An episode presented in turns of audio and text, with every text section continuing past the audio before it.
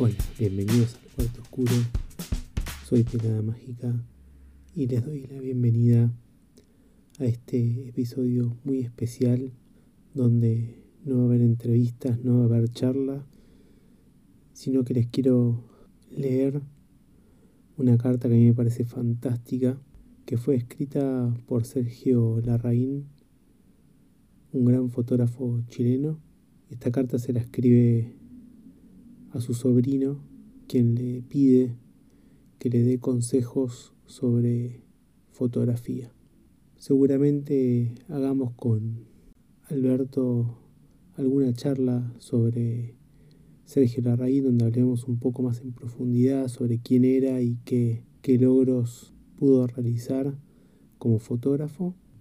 Pero hoy quería leerles esta carta, pero aunque sea quería contarles mínimamente quién es Sergio Larraín para que entiendan de dónde viene esta carta. Como les dije, era un gran fotógrafo chileno, fue el primer fotógrafo latinoamericano en formar parte de Magnum.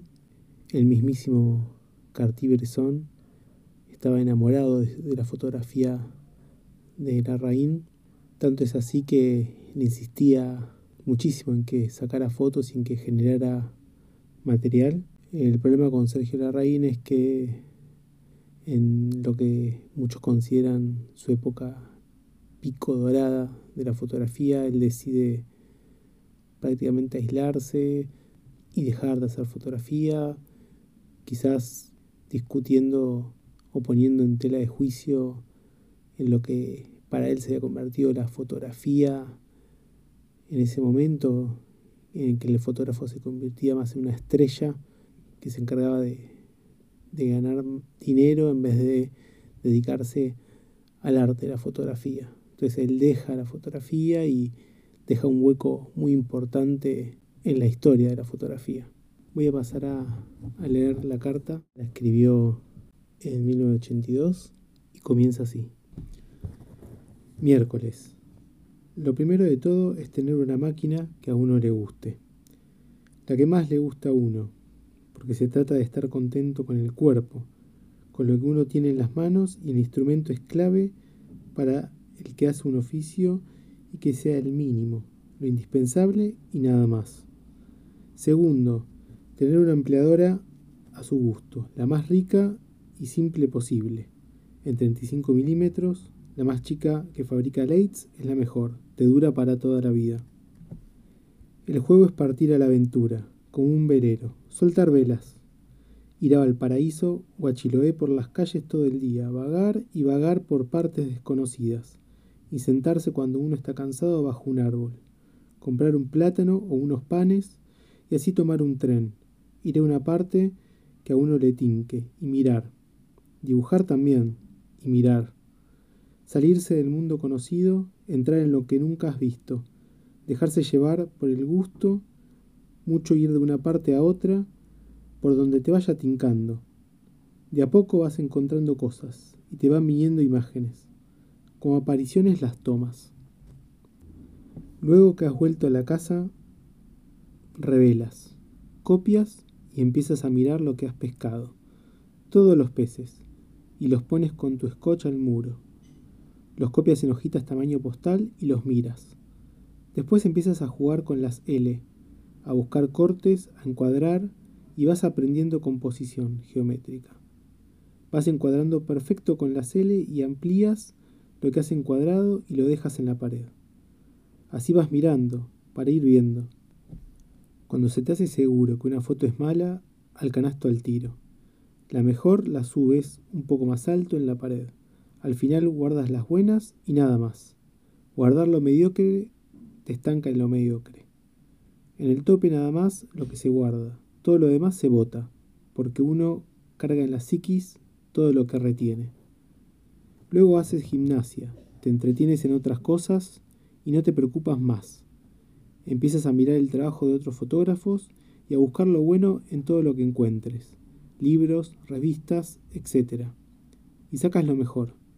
Y si puedes recortar, sacas lo bueno, y lo vas pegando en la pared al lado de lo tuyo y si no puedes recortar, abres el libro o las revistas en las páginas de las cosas buenas y los dejas abierto en exposición. Luego lo dejas semanas, meses, mientras te dé.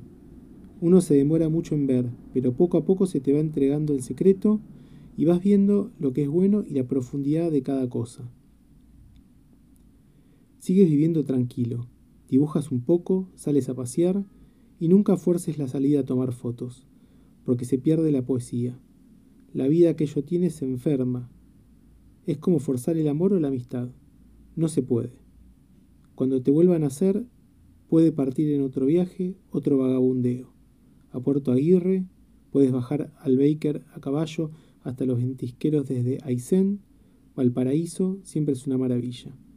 Es perderse en la magia, perderse unos días dándose vueltas por los cerros y calles y durmiendo en el saco de dormir en algún lado en la noche y muy metido en la realidad, como nadando bajo el agua, que nada te distrae, nada convencional. Te dejas llevar por las alpargatas lentito, como si estuvieras curado por el gusto de mirar, canturreando y lo que vaya apareciendo lo vas fotografiando ya con más cuidado. Algo has aprendido, a componer y recortar. Ya lo haces con la máquina, y así se sigue. Se llena de peces la carreta y vuelves a casa. Aprendes foco, diafragma, primer plano, saturación, velocidad, etc. Aprendes a jugar con la máquina y sus posibilidades. Y vas juntando poesía, lo tuyo y lo de otros. Toma todo lo bueno que encuentres, bueno de los otros. Hazte una colección de cosas óptimas, un museíto en una carpeta. Sigue lo que es de tu gusto, y nada más. No le creas más que a tu gusto. Tú eres la vida y la vida es la que se escoge. Lo que no te gusta a ti, no lo veas, no sirve. Tú eres el único criterio, pero ve de todos los demás. Vas aprendiendo, cuando tengas una foto realmente buena, las amplías. Haces una pequeña exposición o un librito. Lo mandas a empastar y con eso vas estableciendo un piso. Al mostrarla te ubicas de lo que son. Según lo veas frente a los demás, ahí lo sientes. Hacer una exposición es dar algo, como dar de comer. Es bueno para los demás que se les muestre algo hecho con trabajo y gusto. No es lucirse uno. Hace bien. Es sano para todos y a ti te hace bien porque te va chequeando. Bueno, con esto tienes para comenzar. Es mucho vagabundeo, estar sentado debajo de un árbol en cualquier parte. Es un andar solo por el universo. Uno nuevamente empieza a mirar, el mundo convencional te pone un biombo, hay que salir de él durante el periodo de fotografía. Esta carta me parece preciosa. Realmente no hay mucho más para agregar. Creo que la raíz lo expresa perfectamente. Concuerdo con su forma de pensar, con su forma de sentir la fotografía. Y a pesar de toda la tecnología que existe hoy en día, todas las herramientas que ayudan al fotógrafo. Creo que, que la fotografía se sigue resumiendo en esto que, que cuenta Sergio Larraín. Vagabundear y aprender del resto, encuadrar, sacar y mostrárselo a los demás. Espero que les haya gustado este aporte. Por favor, síganme en las redes mi página peladamagica.com, en mi Instagram arroba peladamagica. Síganme en mi canal de YouTube, Cuarto Oscuro. Muchas gracias por escuchar y llegar hasta el final. Nos vemos en el próximo episodio.